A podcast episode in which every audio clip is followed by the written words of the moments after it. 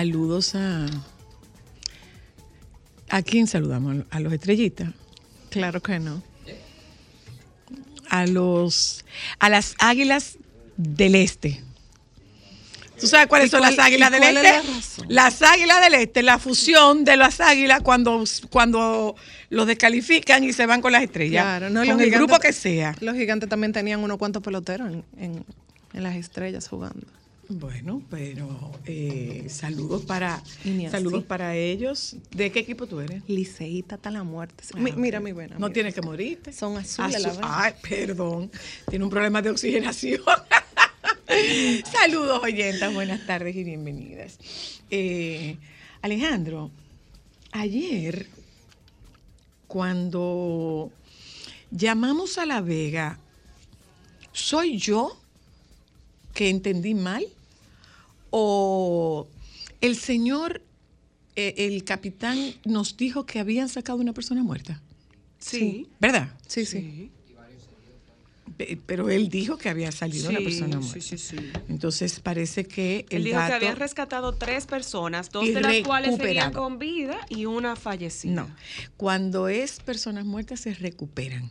Y Bueno, cuando, pero sí, da- Yo estoy citando lo que el señor te- contextualmente dijo. y yo estoy diciéndote cómo, cómo es, cómo es el uso, eh, eh, cómo es la, la categoría correcta, porque una vez nos lo corrigió un, o no nos lo corrigió, nos lo señaló un emergenciólogo y nos explicaba que se recuperan los cadáveres y se rescatan las personas vivas. Entonces, este señor nos había dicho que había fallecido una persona y que habían rescatado dos más.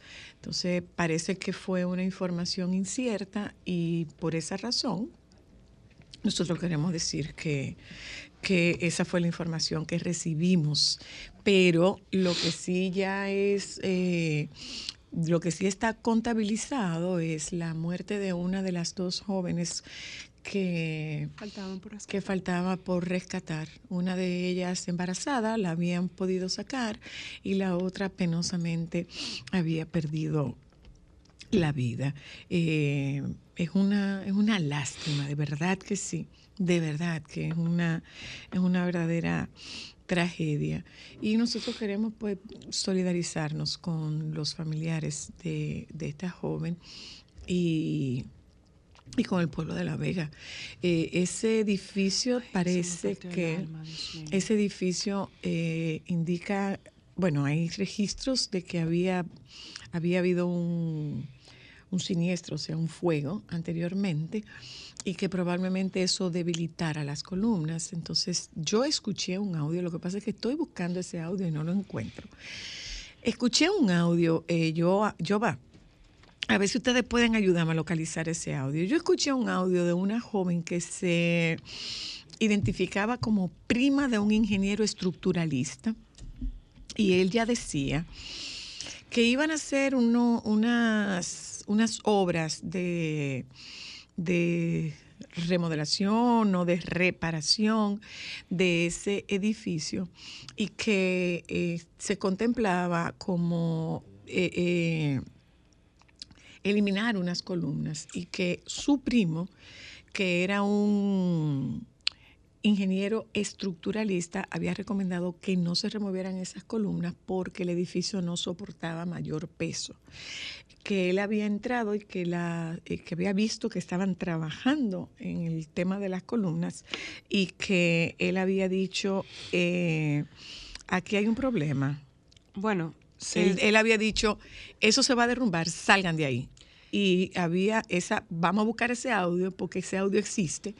eh, salgan de ahí y que el edificio colapsó 20 minutos después. Bueno, según eh, hace tres horas publicó el Listín Diario, eh, esta empresa en La Vega no contaba con permisos para remodelar la estructura. Esta información la dio el ingeniero estructuralista y presidente del Colegio Dominicano de Ingenieros, Arquitectos y Agrimensorios, Julio Gil, quien explicó que la empresa Multimuebles no contaba con los permisos para hacer las remodelaciones no lo tenían. Yo puedo decir que no lo tenían porque ese proyecto no ha pasado por el CODIA y para emitir una licencia, las instituciones que intervienen, eh, Medio Ambiente, Ayuntamiento, Ministerio de Vivienda y el CODIA, ese proyecto tiene que pasar por las cuatro instituciones. Por el CODIA, responsablemente lo digo, no pasó. Y enfatizó al ser entrevistado en el programa El Día que se transmite por Telesistema Canal 11 Qué sobre la estructura. En marzo del 2019 sufrió un incendio. Para entonces el edificio solo contaba con tres niveles y el ingeniero fue uno de los consultados y le planteó a quienes lo buscaron que debían reforzar la estructura. Tragedia grave. La joven fallecida es Yaciris Joaquín de Jesús. Eh, fue una de las que quedó atrapada bajo los escombros y que lastimosamente perdió la vida, dejando en la orfandad a una bebé de tres meses. Era una estudiante de psicología. Sí, decían que a, a duras penas llevaba una semana reintegrada Claro, de su debía licencia tener licencia posmaternidad, claro y, que sí. y que ella se encontraba en el primer piso porque ella trabajaba en el área a- administrativa. Oh, sea mi Dios. Es una, es una pena muy grande, una bebecita de apenas tres meses que queda huérfana de su mami. Es un tema difícil. Eh, nosotros tenemos esta tarde eh, varios, varias cosas que tratar con ustedes. Ah, mira esto, una mujer decide ser soltera por siempre para que nadie la moleste. Pero Ay, el- sí. Ella dijo que a ella no le interesa, que a ella nadie que la llame ni le pregunte cómo tú te sientes, que no, que ella no tiene que estar hablando con nadie. El amor es muy lindo para muchas personas, tener pareja es algo importante, pero evidentemente esto no aplica para todos. Pues Elise aclaró, declaró que no tiene ningún interés en conseguir pareja. La simple idea de salir con alguien me parece repulsiva. Sí, o sea, que te parezca repulsiva la idea de salir con alguien. Bueno, creo que alguien debería ir No a quiero estar cerca de nadie, no quiero tener que enviarle un mensaje de texto a alguien y preguntarle cómo está o qué ha estado haciendo, o que alguien me pregunte qué he estado haciendo. Vete a la tip, solo prepárame algo de cenar. La mujer compartió un video en el que se desahoga con sus seguidores haciendo la declaración, además hizo la pregunta, ¿alguien más es así? Wow, de verdad. Eh, Pues- debe tener su momento, claro. Señores, No, espérense, sinceramente. espérense un momento. La gente tiene que hacer más como Ámbar y quitar manchas para ser más feliz. Espérense. Señores, pero entre una cosa, una de cal y otra de arena, Shakira le iba a poner más ¿Más qué? a la canción. Ah, porque ella creía que era suficiente. Ella le iba a poner más. Ay. Ella le iba a poner más. Lo que pasa, estaba yo oyendo que eh, estaba yo oyendo en, el, en ese Ay, programa que yo veo en. España, que es eh, Espejo Público, yo estaba escuchando que y evidentemente decían ellos eh, claramente ella se asesoró con un abogado antes de publicar eso. No sabe la Chucky. ¿Y qué? lo dijo usted, señora Luna. Y sabes no le dé chance. Y sabes qué?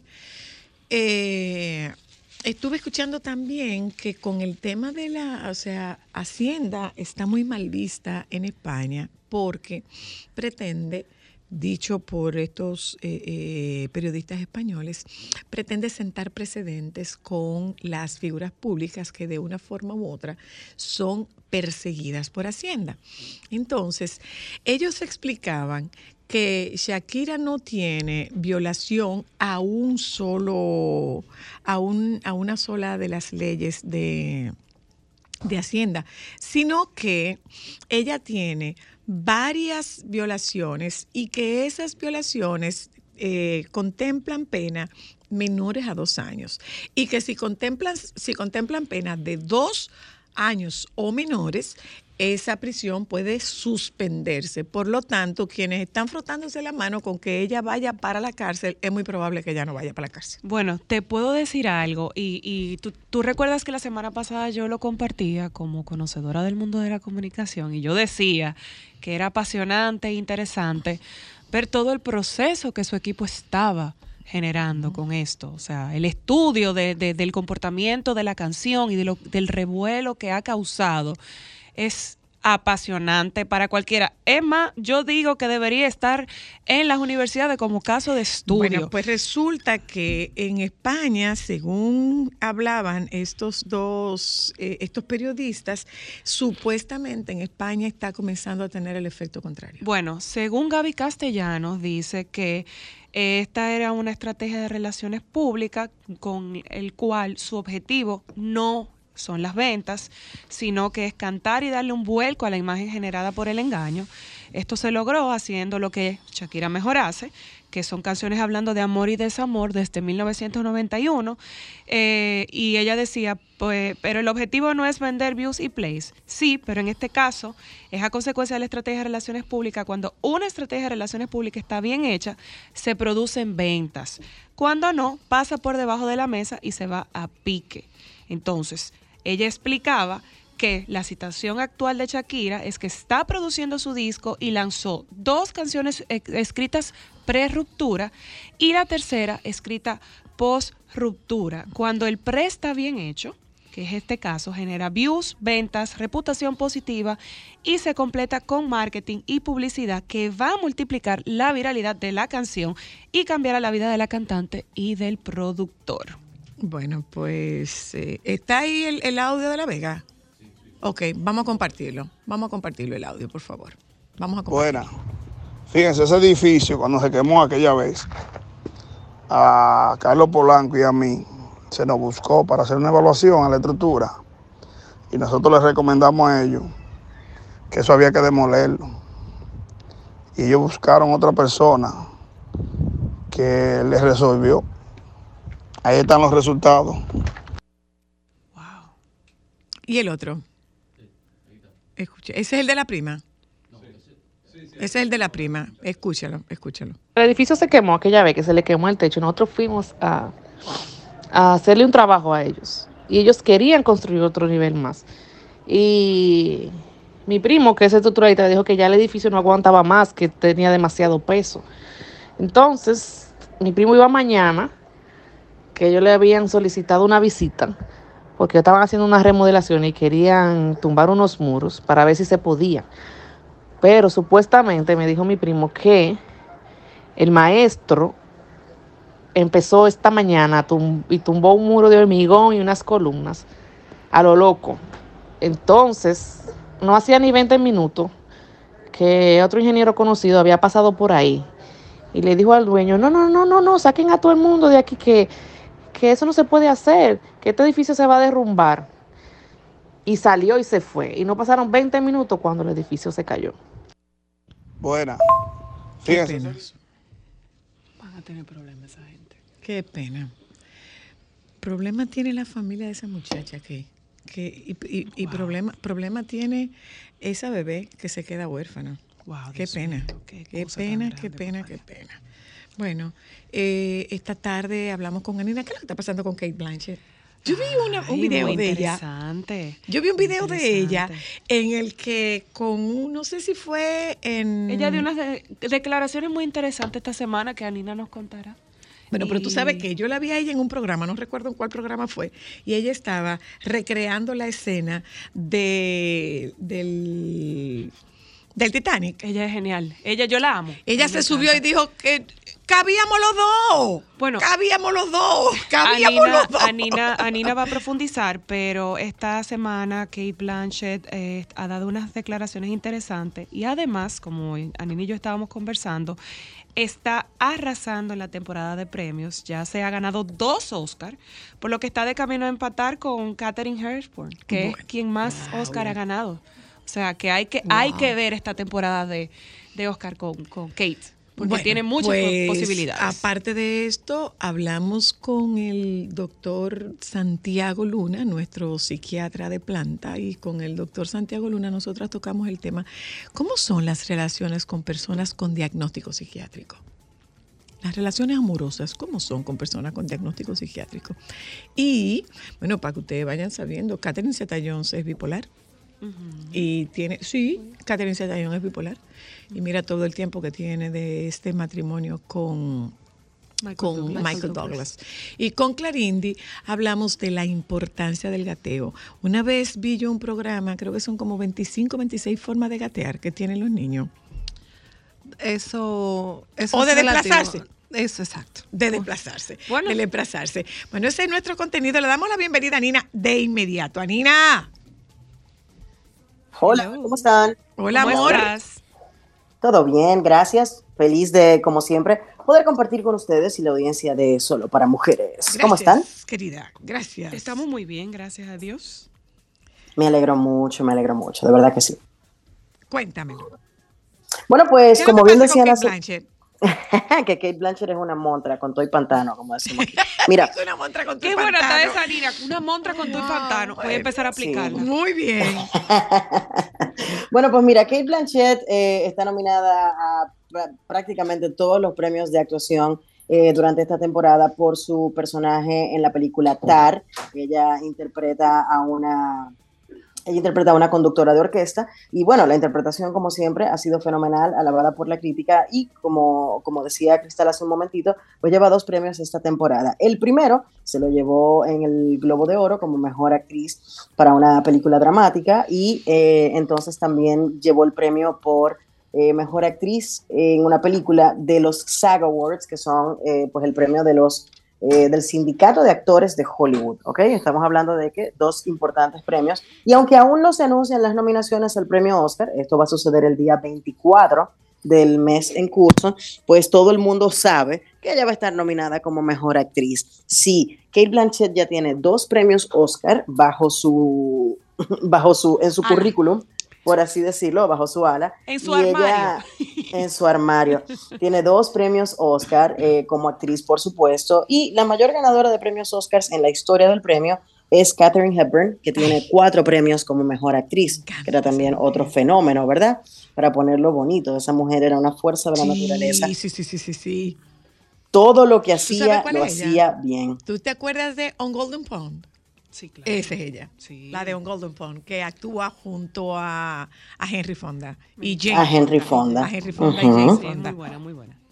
Eso es correcto. Bueno, pues el caso es que eh, con dos premios ya bajo su ala y un premio próximo a ser recibido más, ella pues entonces lle- llegaría a tres estatuillas y la pondría a solo una estatuilla de empatar con Katherine Hepburn, pero Wow. con el tiempo que le queda a Kate Blanchett actuando, puede ser que ella termine de, llevarse el premio. Es una de las mejores actrices de su generación, sin duda alguna. Yo digo que, estas últimas dos décadas han sido dominadas por las Kate en los premios de actuación, porque tanto Kate Blanchett como Kate Winslet han sido receptoras de, de varios premios eh, en los últimos 20 años, y eso es, eh, bueno, eso es un, hito. La única diferencia entre Kate Blanchett y Katherine Hepburn es que los cuatro premios de, de- los premios de Katherine han sido por interpretaciones como actriz principal y Kate lleva uno como actriz de reparto y uno como actriz principal. Así que ya veremos lo que va a suceder. Pero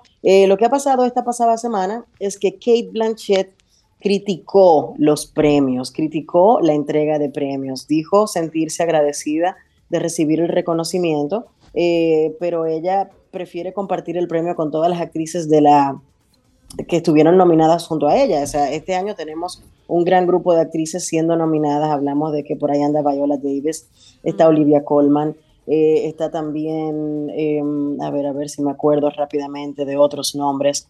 Bueno, el caso es que son muchas actrices, actrices importantes que también han recibido muchísimos reconocimientos, pero ella dice que le parece ridículo el hecho de que enfrenten actrices y actores y películas año tras año, cuando la verdad es que hay un gran grupo de personas que se dedica durante un buen tiempo a llevar a cabo un proyecto para presentarles una pieza de arte específica que es cada película y ella entiende que no hay que competir para saber quién es el mejor, que simplemente la gente debe disfrutar y dejar de hacer esta carrera de caballos absurda año tras año desde hace muchísimo tiempo para, para buscar controversia y para buscar eh, competencia entre actores que deben simplemente respetarse y trabajar juntos. Y hasta cierto punto ella tiene razón, pero la verdad es que la temporada de premios para lo que sirve es, primero, para promover películas, segundo, para eh, resaltar el trabajo de, eh, de, de todo el equipo de producción, desde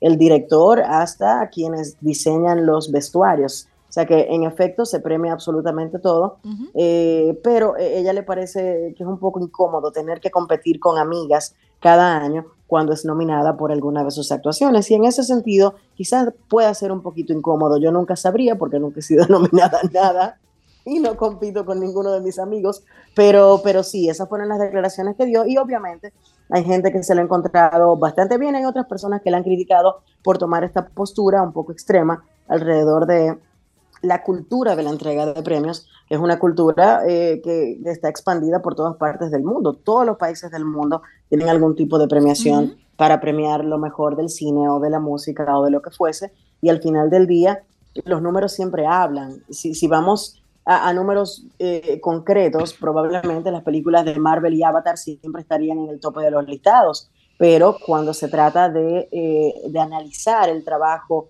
con calidad de cada una de las personas que se embarcan en uno de estos proyectos, pues los premios están ahí precisamente para resaltar el buen trabajo que han hecho eh, eh, algunas, algunas películas y otras no. O sea que, que sí, yo entiendo que todavía debemos eh, darle el espaldarazo a los premios porque me parece que es, que es lindo resaltar, eh, recibir el favor de, sus iguales, de personas que trabajan en la industria, porque dentro de la industria, eh, quizás a excepción de, los Golden Globes, que los entrega la, la, prensa especializada, no necesariamente el grupo de personas que pertenece a la academia o a un sindicato de actores, productores, directores, eh, son tus iguales que eligen uh -huh. eh, las mejores interpretaciones, lo que significa que sus, las actrices también, los productores, los directores, la aupan a ella o a cualquiera que sea la ganadora ese año de haber realizado el mejor de los trabajos en el rubro de actuación. Pero sí, esa ha sido la controversia con Kate, una de las mejores actrices de su generación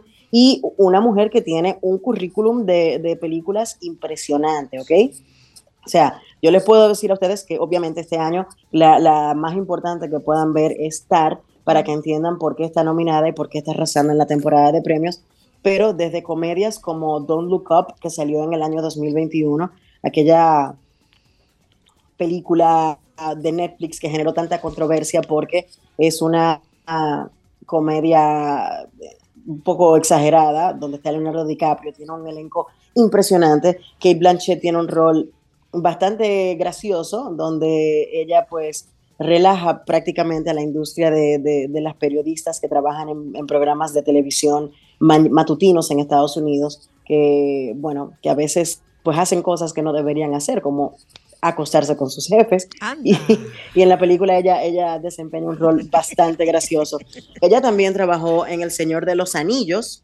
Uh -huh. De hecho, ahí creo que fue la primera vez que yo vi a Kate Blanchett aparecer en la pantalla sí, en el año sí. 2001 interpretando el personaje de Galadriel, aquella reina de los elfos, eh, si no lo recuerdan.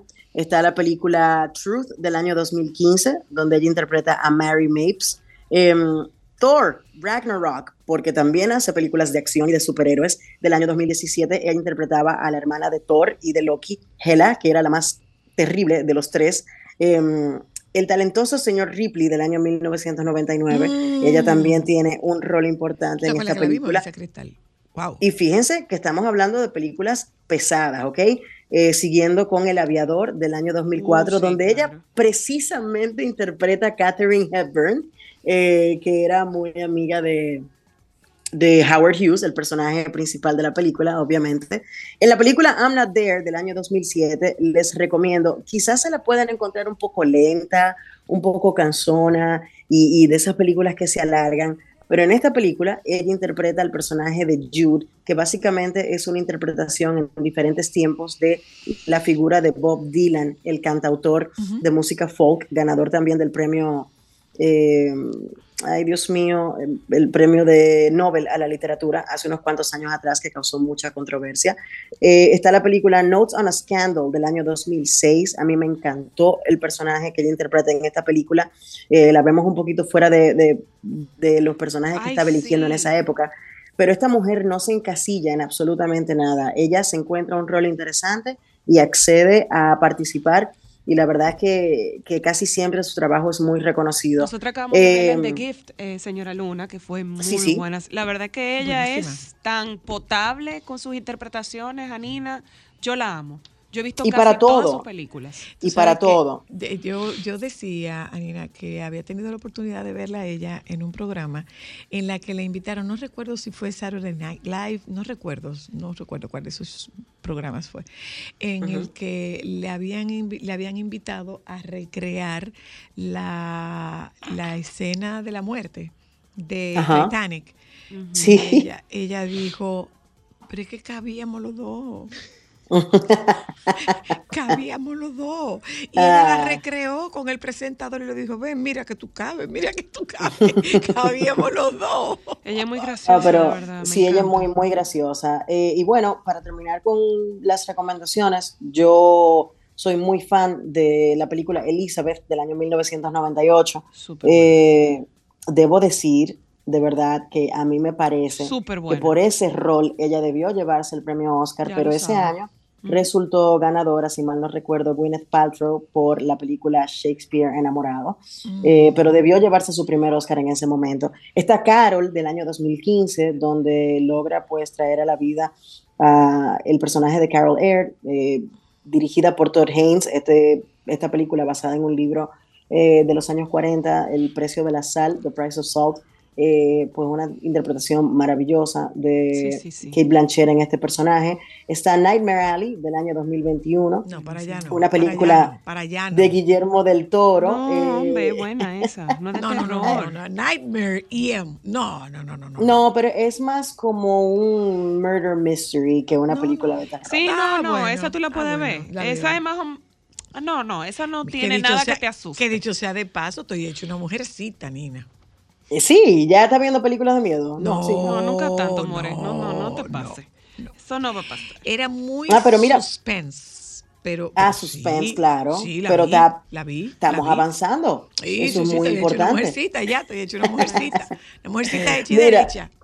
Y ya para terminar, eh, tenemos entonces a Tar, obviamente yo interpreto el personaje principal de Lidia Tar, eh, que pueden buscar el trailer por allí, se van a dar cuenta más o menos de por, dónde va la, la película, este personaje, eh, bueno, pues sumamente interesante. Y Blues Jasmine, que fue la película por la cual se llevó el premio como mejor actriz eh, del año 2013, eh, una película de Woody Allen, donde ella interpreta precisamente al personaje principal, Jasmine. Así que revisen la filmografía de Kate Blanchett, es una fuerza de la naturaleza y una de las actrices más Wow. importantes que usted tendrá el placer de ver en la pantalla. De verdad Definitivamente. sí. Forma de describirla, una fuerza de la naturaleza. Literal. El sex- Sí, sí, es- sí. Es, tal cual. Mira, eh, una nota al margen, muy al margen. Eh, yo no sé si tú sabes, ustedes saben que, que el, el personaje, el actor de Thor, está casado con una española que se Sí, llama con Elsa el El Pataki, Zapataki. y que Ah. en sus genes está el Alzheimer. ¿Saben qué hizo ella? Yo sí sé. se- se- ella se caracterizó con 82 años para que él pudiera, por si acaso, para que él la reconociera. Me parece muy bien. Sí. Ay, bello, bello. Sí, pero, pero mira, eso, tú, tú que eres psicóloga y que tratas eh, este tipo de temas en tu programa habitualmente, me parece un caso excepcional de explorar eh, lo que le sucede a Chris Hemsworth, porque él tiene un miedo eh, basado precisamente en esa genética que pudiera provocarle Alzheimer, como él es actor, tiene que memorizar líneas constantemente, él tiene una pequeña paranoia basado en lo que encontró este, este estudio y fíjate cómo prácticamente lo está paralizando y ella tratando de, tú sabes, de calmarlo, de, de darle un poquito de, de esperanza y no permitir que se vaya por ese hoyo negro, pues hizo esto, pero es algo muy importante porque hasta a mí misma me ha pasado que conociendo la historia de Alzheimer que hay en mi familia, a veces cuando se me olvidan las cosas, cuando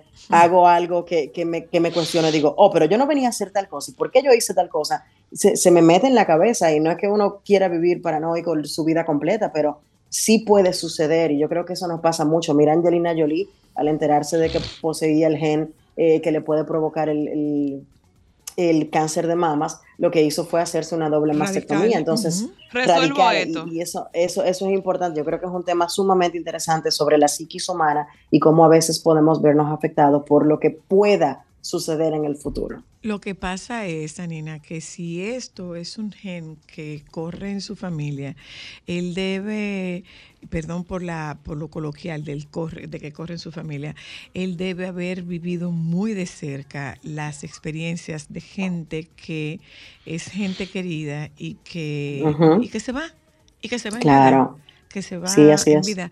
Yo les invito a que vean eh, un, una, un hashtag que tiene Celinés Toribio con relación al Alzheimer de su mamá, que creo que es lo que me enseñó lo que me enseñó el olvido, porque la mamá de Celine tiene, tiene Alzheimer y hay días que son buenos, hay otros días que no son tan buenos y ella ha ido contando cómo, cómo la va enseñando este olvido de su mamá, o sea, vivir cuidando a una persona con Alzheimer debe ser, si no la que más, una de las demandas más importantes de un trastorno en una persona querida, una condición en una persona querida. O sea, que se te va, se te va ahí.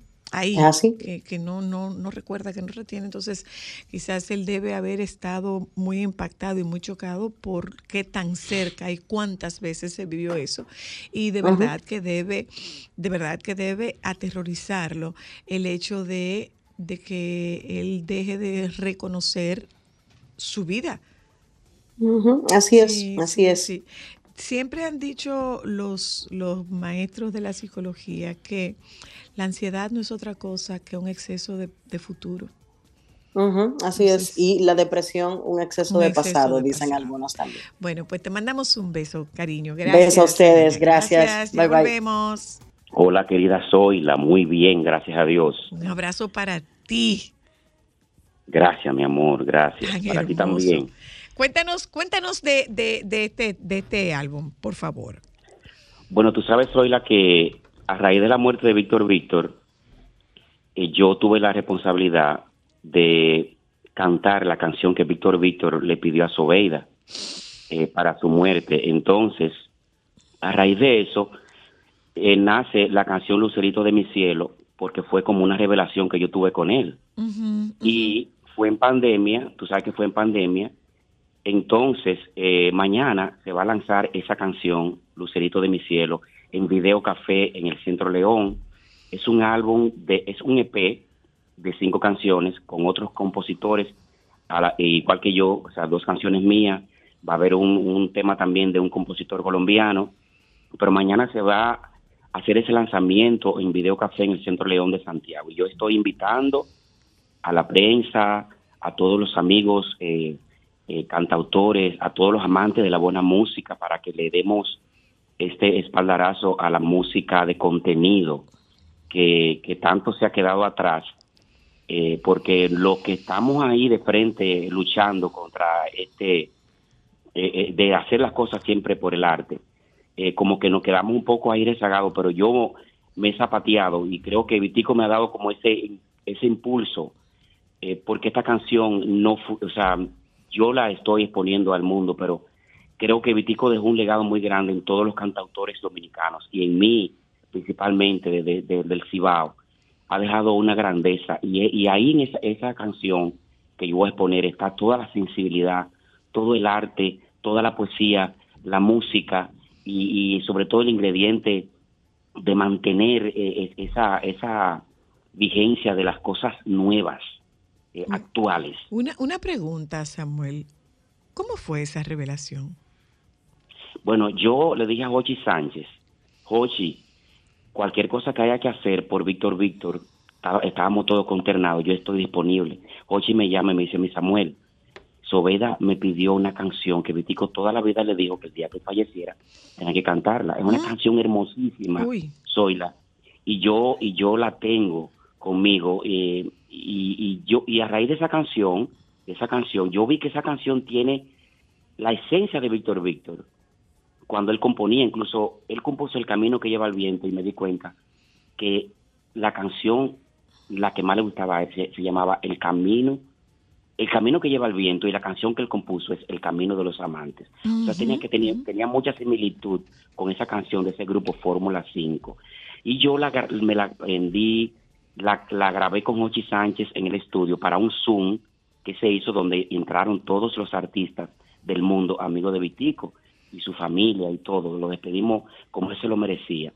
Entonces al otro día, Zoila, yo me levanto, yo estoy durmiendo y me levanto mirando al techo y me doy cuenta que yo me acababa de, de- soñar la noche entera con Víctor Vito, pero una cosa tú no te imaginas. Y cuando yo hago así, miro en mi papel y mi lápiz, comienzo a componer las letras de Lucerito de mi cielo, me voy al piano, hago la melodía, hago el arreglo y llamo a todos los músicos. Incluso yo llamé a Diamari y llamé a Hochi, le digo, hagan esto, y se pusieron locos. Entonces me fui al estudio de grabación en pandemia, como yo pude, busqué un acordeonista de Santiago, eh, Raúl eh, Román, eh, todos los percusionistas, músicos, vamos a hacer esto. Bueno, mañana es el lanzamiento de Lucerito de mi cielo, es un EP de cinco canciones, invito a todo el público de Santiago, del país, para que se den cita.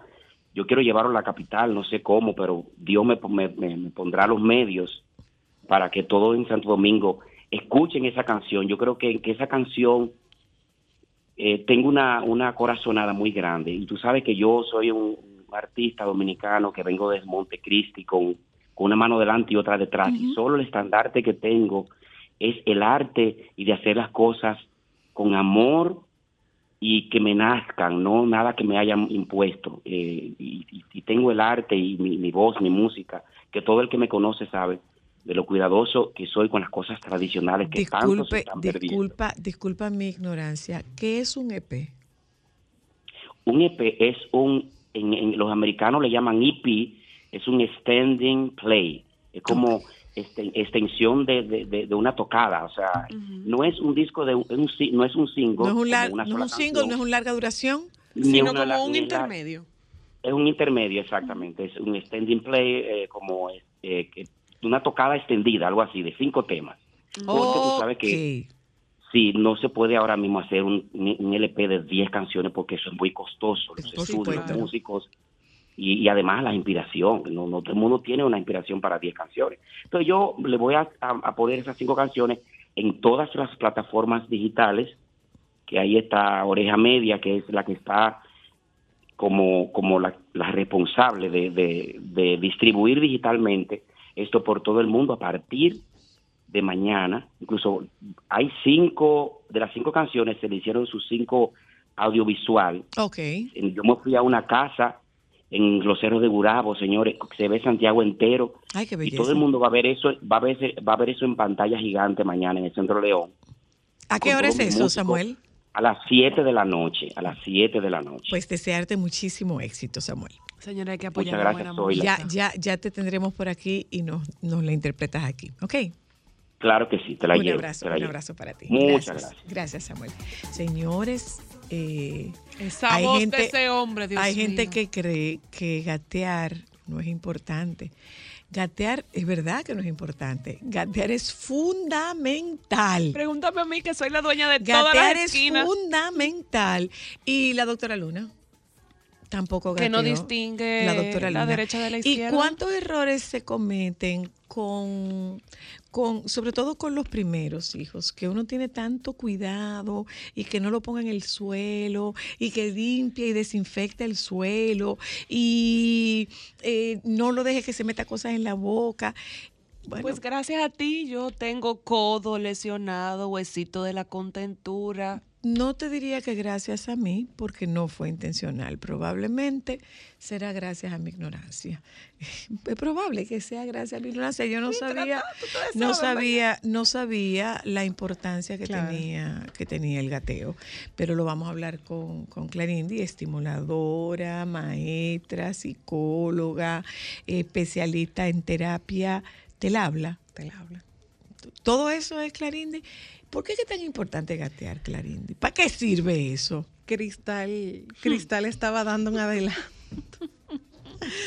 Cristal estaba dando un adelanto. Señores, miren, para, para gatear necesitamos el desarrollo humano, el desarrollo de un ser humano. Tiene una de las características y es que va- es acumulativo. Entonces, para yo poder caminar, yo necesito un proceso a nivel neurológico, Neurológico, que se da antes, que es el gateo. Pero antes de gatear, necesito arrastrarme o reptar. Pero antes Ah. de eso, necesito poder tener control de cuello, de cabeza, de espalda, y eso se da cuando ponemos a los bebés boca abajo en Tummy el piso. time. En lo que hoy día se llama tummy time. Al- algo así. Yes. Para que se pongan como en mi época se conocía como un lagartico. En- Que en- levantando- que es levantando, que es como si fuera el principio de hacer el push-up, por llamarlo de alguna manera. Entonces, para que puedan tener una imagen de, de lo que hablo, ¿no? Entonces, todo ese proceso nos lleva finalmente a lo que es caminar, a lo que son las funciones igual del aprendizaje. Hay que pasar por todo esto antes. Hay que pasar por todo eso antes. Para poder entonces, de hecho, El eh, niño tiene que sentarse antes de gatear. sí, Ok. es un proceso que se da, es un proceso que se da, digamos que eh, de manera Paralelo. paralela, eh, aproximadamente en el mismo, lo que se llama ventana de oportunidad en el desarrollo. La ventana de oportunidad es el tiempo que tenemos para poder desarrollar esas habilidades de manera natural. El gateo no necesariamente se da a los seis meses, el sentarse no se da necesariamente a los seis meses, sino que inicia a los seis meses y tiene un tiempo para, para que el niño logre esa habilidad. Pregunta, Clarindi. ¿Cuándo yo debo preocuparme porque mi niño no ha gateado, no se ha sentado y no ha hecho estas cosas? ¿En qué momento debo buscar una ayuda para evaluarlo? Mira, lo ideal es que tú te vayas dando cuenta que a partir de los seis meses el niño empiece a tener el interés de trasladarse eh, y de ponerse quizá en cuatro puntitos o de empezar a ponerse. No de hacerlo, pero sí que tú veas la intención de esto y poder apoyarle, poder ayudarle. Pero un niño ya a los ocho meses debe empezar, debe arrancar. Por ¿A- lo a menos. arrastrarse o a gatear? No, a gatear. A gatear. El, el arrastre empieza, digamos que empieza la, la, la ventana de oportunidad a partir de los cuatro meses. Es lo que ¿Arrastrarse? arrastrarse. a partir Ah, bueno, de- se arrastran en las, en, en Sí, las sí, sí, cunas, en las camas. arrastrarse, arrastrarse, ¿no? Que es el cuando tú pones al bebé en un espacio y de repente tú lo pones en el principio de la cuna y lo encuentras en el siguiente punto. O lo pones en el piso y lo encuentras, aunque sea, yo siempre digo, mira, aunque sea un cuadrito que haga, aunque sea una abrazadita que haga, porque eso es lo que empieza a formar esa sinapsis en nuestro cerebro, que son esas conexiones eh, neuronales que se dan, que en un momento determinado influyen inclusive en el proceso de lectoescritura y las habilidades lógico-matemáticos. ¿Tanto así? Sí, señora. Ah, ok. Y yo Sí, siempre por supuesto, pongo- y el yo tema siempre- temporoespacial. Por supuesto, Claro. el, el sentido de tercera dimensión. Si tú no te pones en cuatro puntos y puedes manejar tu cuerpo en cuatro puntos, el sentido de tercera dimensión. Ah, pero espérate, porque tú en algún momento has dicho que en la natación eh, eh, te trabaja el patrón cruzado, pero la natación no trabaja los cuatro puntos. No, no trabaja los cuatro puntos necesariamente, pero trabaja el patrón cruzado y es una habilidad que también tú desarrollas durante el gateo. ¿Y qué es el patrón, el patrón cruzado? Brazo izquierdo con mano izquierda, Man- mano derecha. Con ma- no, mano, mano derecha con pie izquierdo y viceversa. Porque si tú te fijas, cuando tú vas caminando, tú no caminas de ambos lados. Tú no mueves el pie y el brazo del mismo lado, sino que tú lo haces alterno. Ajá. Entonces, esas son habilidades que la natación ayuda, yo no les puedo explicar de qué manera, y viceversa, el gateo hacia ese patrón cruzado en la natación. Y yo siempre pongo mi ejemplo. Hubo un momento determinado en que yo también eh, fui a donde va Mateo y donde va Milán a natación. Y Irving se reía mucho conmigo porque yo le decía, tú tienes que decidir, o yo pateo o braceo, porque yo no puedo hacer las cosas al mismo tiempo. serio? Sí, señor, a mi edad. Yo Pero no ella me ofreció a mí poner- a, a aprender a gatear ahora, después de vieja, a mi 36 y déjame o algo decirte, así. y déjame decirte que gracias a, A tu 36. O algo así, yo no me acuerdo. Bueno, déjame ver. No, digo, no, no. saque- no hay que sacar No esa venga, fecha no tampoco. venga, no me estoy quitando la edad. ¿Se Porque, bajó? no, no, no. No, no, no, no, no, déjese no. de eso, no se me está olvidando. No. Lo que pasa es que ella me hizo ese comentario cuando Mateo empezó a Claro. gatear y Mateo tiene cinco años. Claro que sí. Para todo el que está sacando sumas, Cuentas. resta y No, no, no, no, no, multiplicaciones. todo no, nada más yo tú. yo, yo Exacto, dejen de estar sacando conjeturas, por favor. Entonces yo tenía la dificultad de que yo me tiraba a la piscina y yo braceaba muy bien, pero no daba patada. Y yo daba patada, pero no podía bracear. Y me decían, pero entonces yo empezaba de un lado de la piscina y terminaba del otro lado de la piscina. Pero o braceando o pateando. Ah, Porque tampoco tenía la dirección adecuada. Y eso se debe a que yo no gateé. ¿Qué pasa? Yo tuve la gran suerte, la gran dicha de que cuando yo tenía 18 años yo empecé a trabajar en un centro y la directora del centro se dio cuenta de que yo no sabía gatear, yo jugando con unos niños. Y ella me dijo, a partir de mañana tú entras media hora antes de tú entrar a trabajar. Digo yo, ¿y por qué? Me dice, porque tú vas a hacer organización neurofuncional conmigo. ¿cómo que eso se llama? Organización neurofuncional. Yo, o sea, Anda, qué nombre más bonito. entre otras cosas, yo aprendí a gatear a los 18 años y yo duré un muy buen tiempo Ahora, gateando pequeño, o sea, ya, ya de 18 años. Ahora, y aún la- así tengo secuelas. la pregunta es la siguiente, Clarindi. ¿Y Cotorra Vieja aprende a hablar? Por supuesto. Claro que qué- sí. En para este qué- caso sí. Y te ¿Para voy a qué sirve? ¿Para qué sirve? Perdóname la, la chanza. ¿Para qué sirve aprender a gatear después de adulto? Porque, a ver, el cerebro, vamos a imaginarnos que el cerebro tiene muchos caminitos. Esos caminitos son las sinapsis o las conexiones neurológicas que se hacen. Esos caminitos te llevan a tener habilidades, a formar habilidades, que como te dije hace un ratito, incluso forman parte de la forma en la que aprendes, de, de cómo manejas el proceso de pensamiento y todo esto. Ah, ¿Qué pasa? Que cuando yo estoy formando ese caminito, el cerebro tiene algo que se llama la plasticidad cerebral. Gracias a eso, el camino se puede formar. Pero ¿qué pasa? En física yo me acuerdo que nos decían que el, el- el camino más corto de A a B era la, la línea, línea que los recta que nos Ajá. une. Entonces, en este caso, en vez de hacer una línea recta, va a ser una línea con muchas curvas porque tiene que pasar un proceso mucho más largo, porque yo lo estoy aprendiendo a los 18 años, no a los 6, 7 meses, que era cuando yo tenía que hacerlo. Pero gracias a esa plasticidad cerebral, ese camino se forma. ok. Pero ya es, digamos que a nivel terapéutico.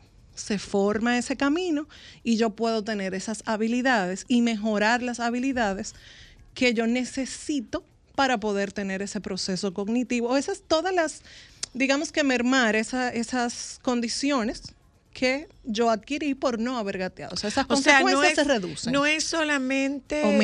el tema eh, eh, temporoespacial, es No, que cómo, cómo está vinculado el aprendizaje o, o tu, tu manera de aprender, más que el aprendizaje, tu forma de aprender, cómo está relacionado con el gateo. y los procesos de pensamiento.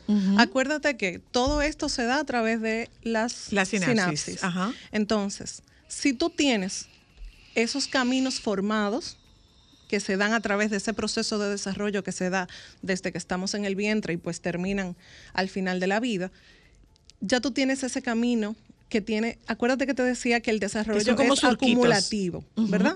Entonces, ya, ya yo voy teniendo como esa zapata de ese terreno que yo necesito formar y de esa sinapsis que yo necesito formar. Al no formarlas en ese momento, tomo habilidades o creo habilidades, pero tengo lagunas. Ok.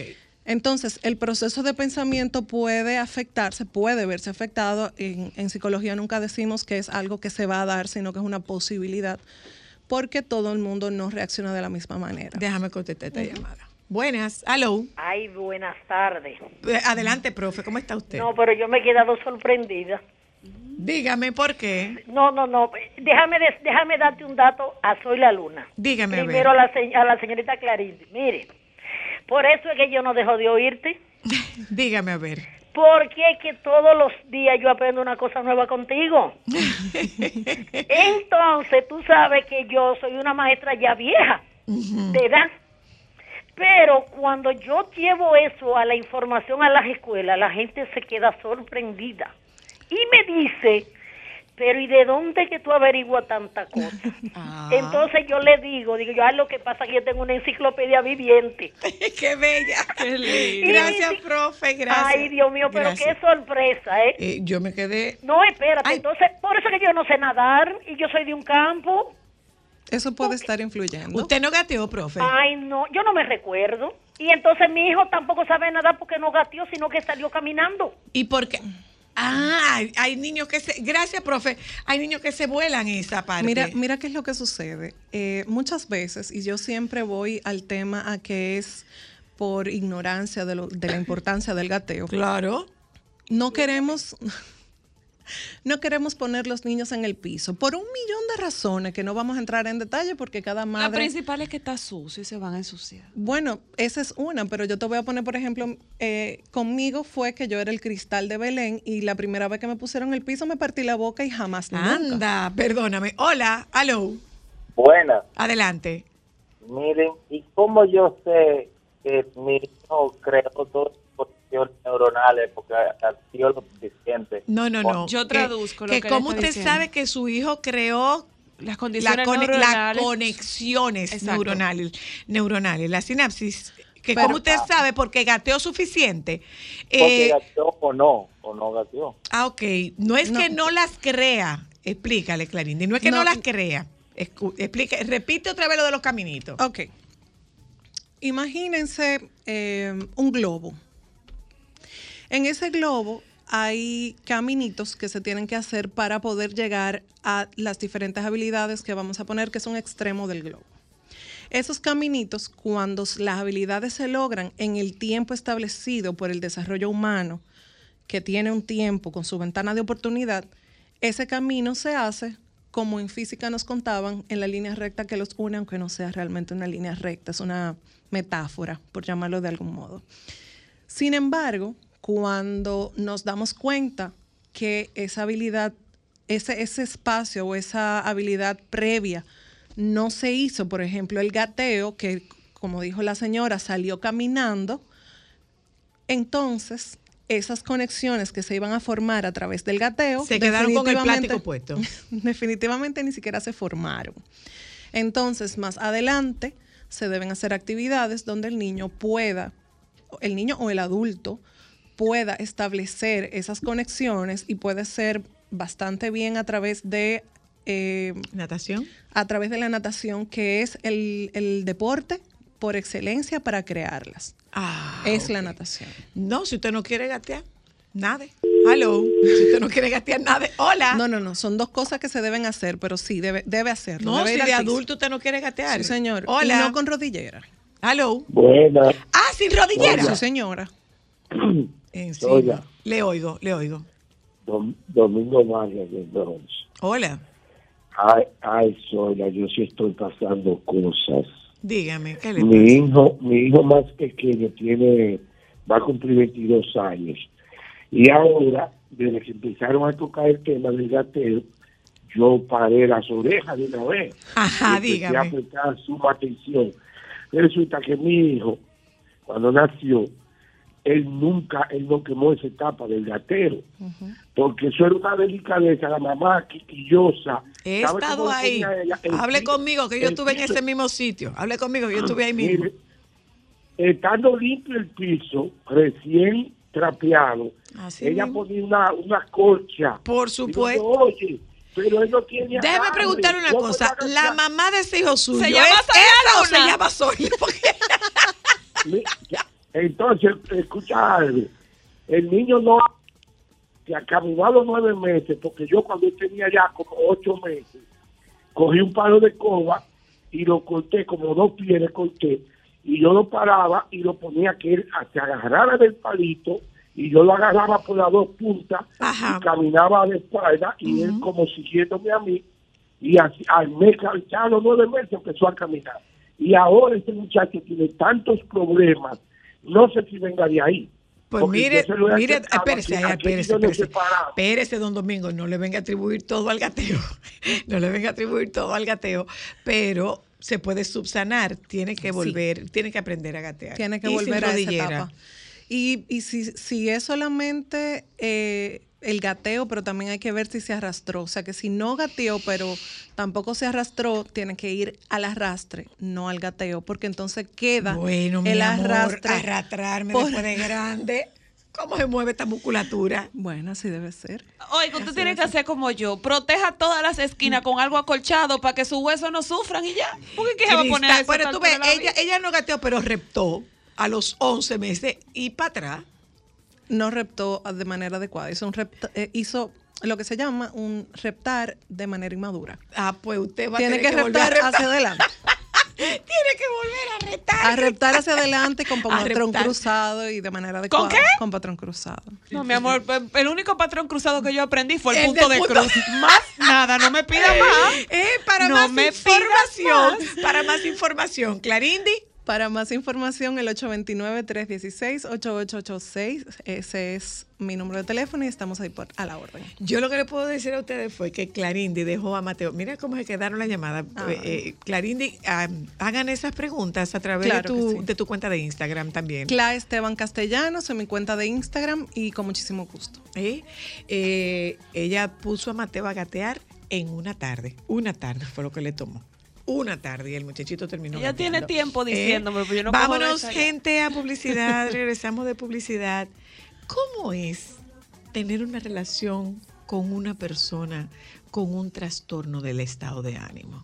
particularmente con el trastorno maníaco depresivo, popularmente conocido como bipolaridad. Momentos solo para mujeres. Los varones hacen un presupuesto para conquistar. Yo sí, yo ya todavía tengo que presupuestarme. Yo me presupuesto, ok, ¿cuánto me queda limpio del sueldo sin compromiso? Tanto, bueno, pues yo de ahí no me puedo pasar. Y yo hago mi movie en base a lo que me quede. Si me pasé después de ahí, bueno, tenemos que besar esa misma noche porque ya un sacrificio, tenemos que hacer un sac- hay que hacer sacrificio de los dos lados. Si yo me cedí con el presupuesto, bueno, claro, si me cedí con el presupuesto, more, ya yo puse de mi parte, pon la tuya. Y vamos, por lo menos un besito, claro. Momentos solo para mujeres. Déjame cambiar tus días y llenarlos de alegría. Solo para mujeres.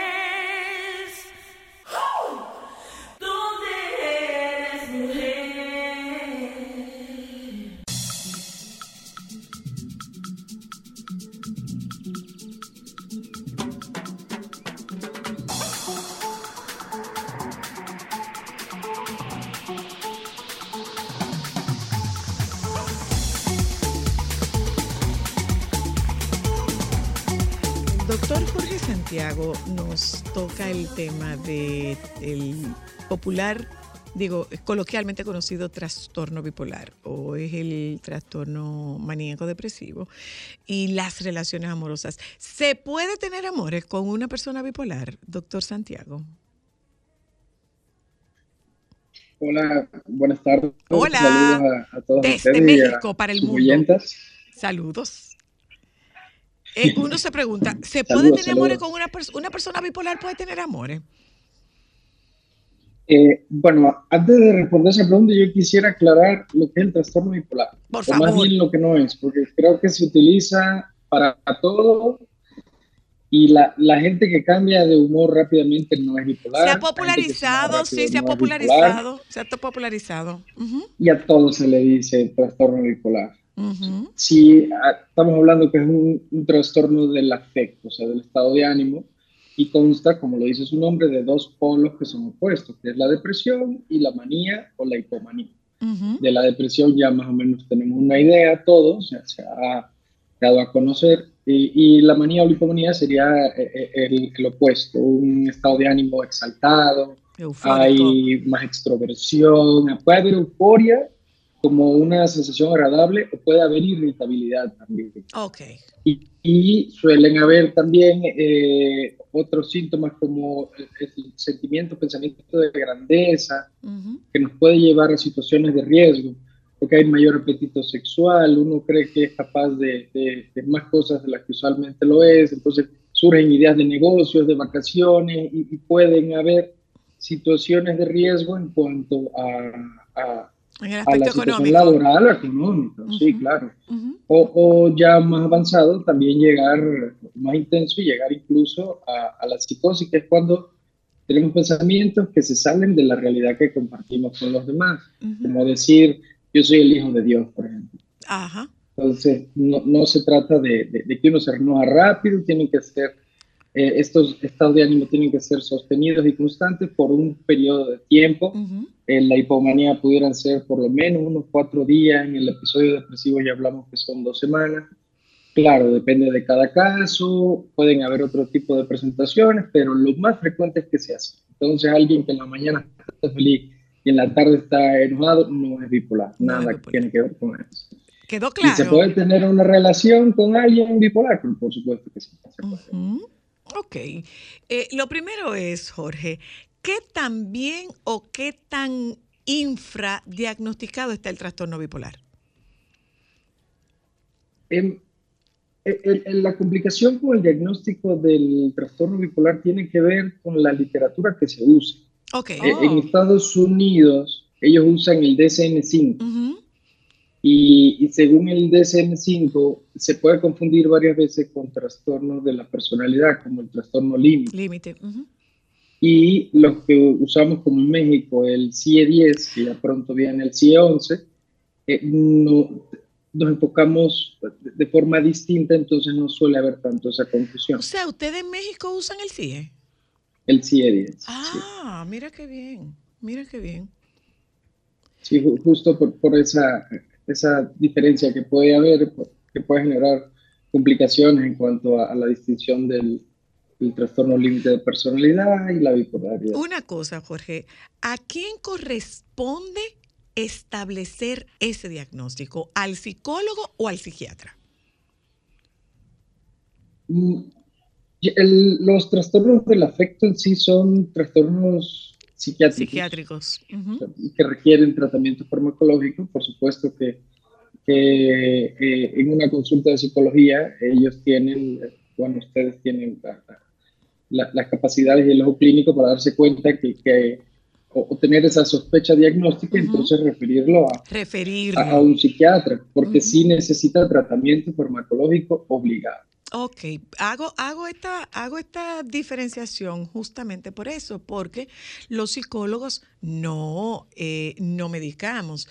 Y en mi caso y en mi ejercicio particular, yo digo que el diagnóstico es una herramienta técnica para yo saber cómo intervengo a un paciente.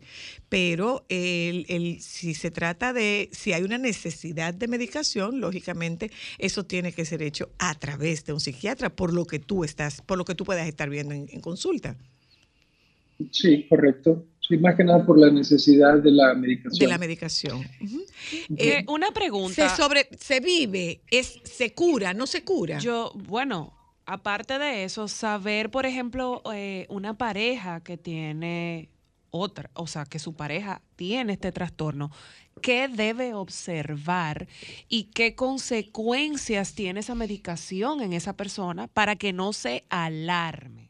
Eh, pero lo importante de todo esto es lo que comienza estableciendo el doctor Santiago de lo que no es trastorno bipolar. No, no, no, sí, claro. De lo que no es trastorno bipolar.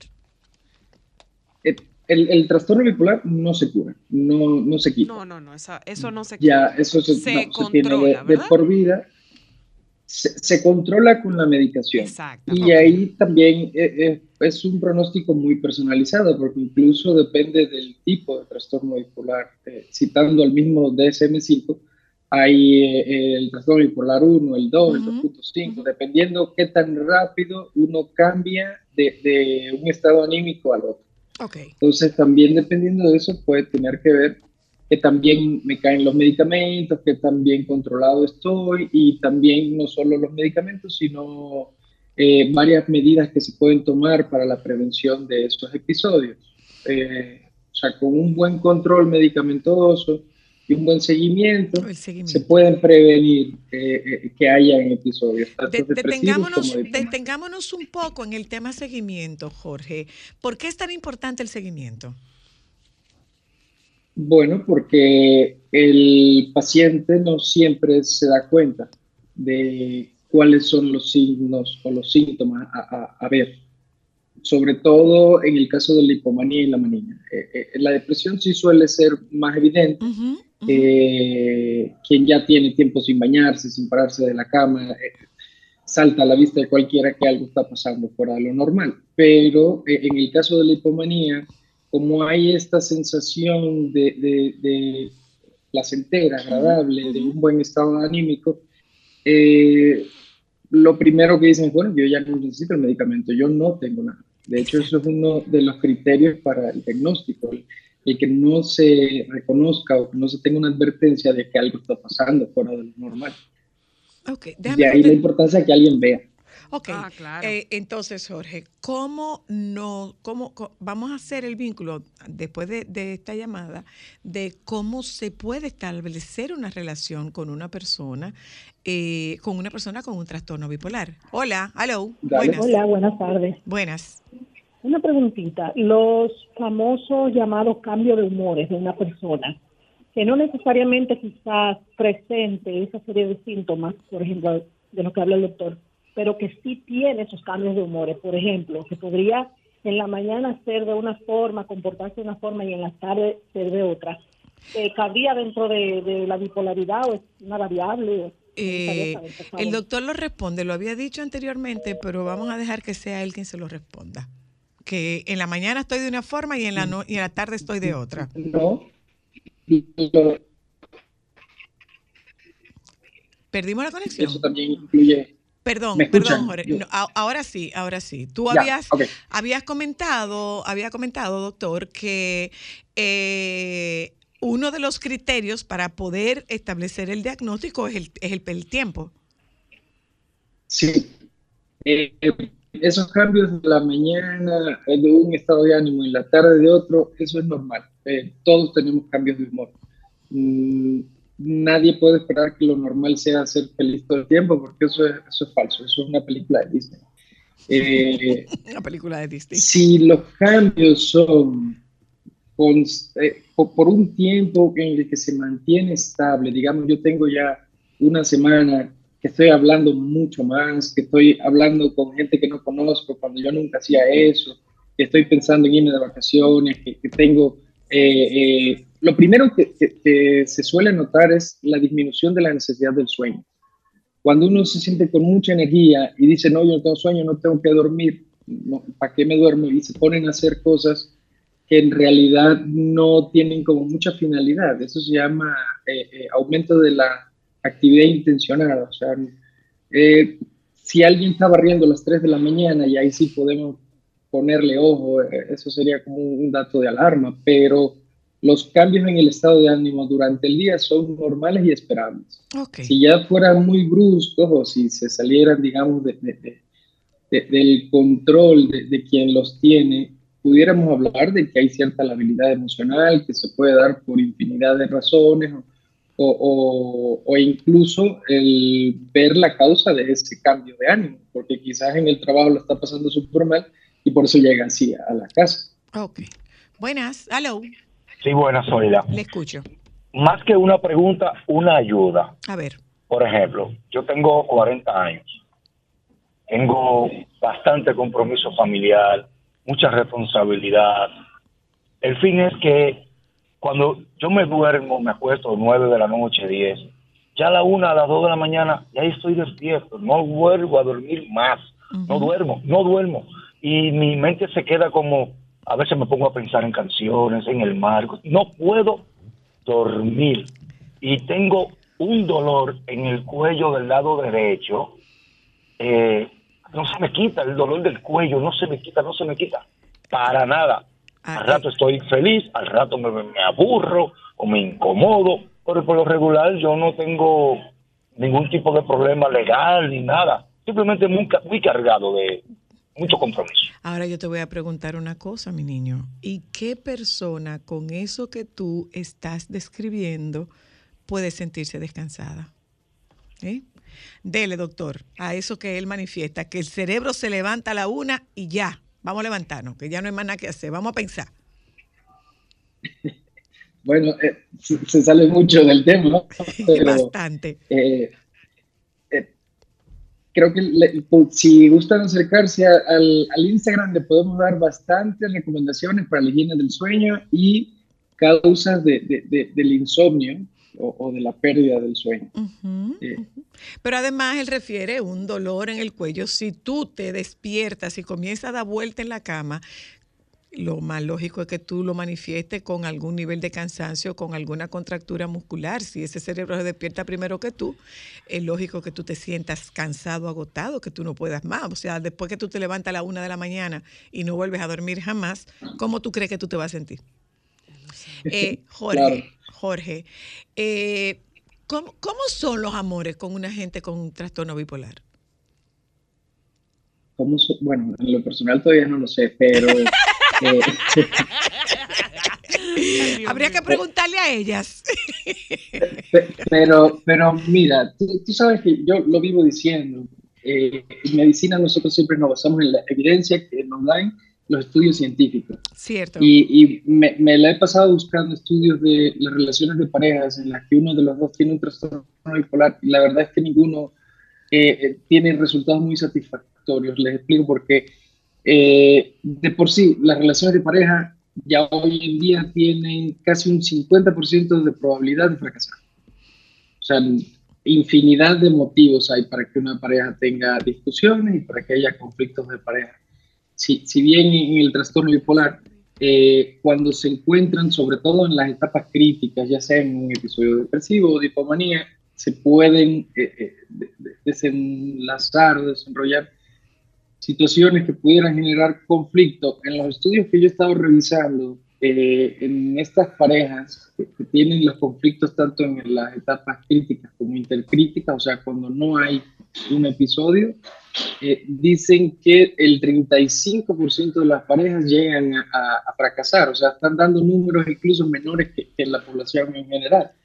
Eh, todo, todo es cuestión de, de que haya comunicación para que quien no padece el trastorno sepa qué esperar y sepa en qué momento, eh, digamos, poner mano dura o, o- o- o ponerse más pendiente, quizás no mano dura, pero sí como tomar las riendas en cuanto a, mira, puede que tú estés entrando en un episodio, vamos a una cita, vamos a, a corroborar que tú te estés tomando bien los medicamentos. Ahí, ahí voy, Jorge. Uno de los, una de las mayores dificultades que tienen ustedes los psiquiatras, sin lugar a dudas, eh, tiene que ver con la psicoeducación y con la adherencia a los tratamientos, porque una vez el paciente se siente bien, suelta, pres- presume que no necesita el medicamento y suelta el medicamento. Hello. Hola. Sí. ¿me escuchan? Te, te Sí, decía, sí. te decía que una de las mayores dificultades que confrontan ustedes los psiquiatras es justamente lo concerniente, uno, a la psicoeducación, la, entiéndase por psicoeducación todo lo que envuelve la satanización de estos medicamentos, y el otro es que una vez el paciente se siente estable, se siente bien, no está ni abajo ni arriba, sino que está estable, bueno, pues yo ya no necesito ese medicamento. Sí, sí, eh, definitivamente. Y, y es algo que, eh, digamos, en esta nueva psiquiatría, que en realidad no es tan nueva, pero eh, me gusta verla de esa manera, eh, se, se aboga por la independencia y la libertad de quien solicita la, la ayuda, eh, dejando atrás la, como esta La abordaje paternalista, exacto, de yo veo que tú te tomes tus medicamentos, ¿no? En una etapa intercrítica, eh, que cada quien se haga responsable de lo que tiene que tomar, de lo que sabe que tiene que prevenir, por ejemplo, eh, todos los estimulantes como el café pueden eh, aumentar eh, el estado de ánimo y poner en riesgo eh, que aparezca un episodio de manía. El sueño es muy, muy importante en las personas que tienen un trastorno bipolar. Mantener un buen eh, hábito del sueño, e- evitar emociones muy intensas, que eso no siempre se puede evitar. Y ya en cuanto a la pareja, tener esa comunicación de, mira, yo sé que tú quieres llevar tu control y tus medicamentos, que es tu responsabilidad, pero puede que haya un momento en el que yo me tenga que acercar. Ok. Cuando vea que ya tú no estás durmiendo, cuando yo vea que ya estás muy irritable quizá, o cuando vea que estás llorando mucho, que no te paras de la cama. Entonces, que haya ese acuerdo en la pareja de cuando tú necesites más apoyo, entonces quedamos en el acuerdo que aunque no te parezca en ese momento, yo te voy a tener que apoyar de esa manera. Mm, y finalmente, Jorge, sexo y trastorno bipolar, porque como bien dices tú, en una fase maníaca puede haber una demanda superior. Es, sí, em, también los medicamentos influyen ahí. Los medicamentos estabilizadores de- de- del afecto no suelen disminuir tanto el apetito sexual, pero sí pueden alterarlo un poco, la llegada al orgasmo, pero sí es muy común que quien tenga un episodio de, de- manía o hipomanía tenga mayor apetito sexual y puede que eso no cause tanto problema en- en la relación, dependiendo de qué, qué tan intenso sea ese apetito. Suele haber más problemas con la depresión, cuando se, se queda aplanado eh, eh, eh, el deseo sexual y entonces es cuando viene el, el reproche. Ah, pues muchísimas gracias. Doctor Santiago, dijo usted que en Instagram usted podía dar respuesta a, a algunas interrogantes. ¿Cuál es la cuenta para seguirle? Claro, con, todo gusto, en Psiquiatra Santiago Luna. Psiquiatra Santiago Luna. Acuérdense que psiquiatra lleva una P adelante. ¿Eh? Gracias, doctor Santiago. Con muchísimo gusto nos hablamos en un ratito. ¿eh? Gracias a ustedes que nos acompañaron. Felicidades a los liceístas, felicidades a los liceístas. Eh, Joan, tú no vives del licey, es de esto que tú vives, no descuides tu trabajo, que es tan difícil los trabajitos. Nos juntamos con ustedes mañana, si Dios quiere. Los compañeros del sol de la tarde andan por ahí. Hay liceístas entre los, entre los, ¿algún liceísta, Domingo? mira, me dijeron ¿Algún liceísta? Que las estrellas decidieron, cuando ellas vuelvan a pasar a las finales, ellas decidieron celebrar antes de, de, de los partidos. ¿Para qué? Porque ellas nada más llegan ahí. O sea, ellas no ¿Usted pasan es de ahí. doctor? No, él es, él es de eso mismo. De lo que yo dije. De lo que decidieron eh, celebrar antes. Está bravo el doctor. Nos juntamos con ustedes mañana. Mira lo que nos está cruzando. Pero usted me está tapando.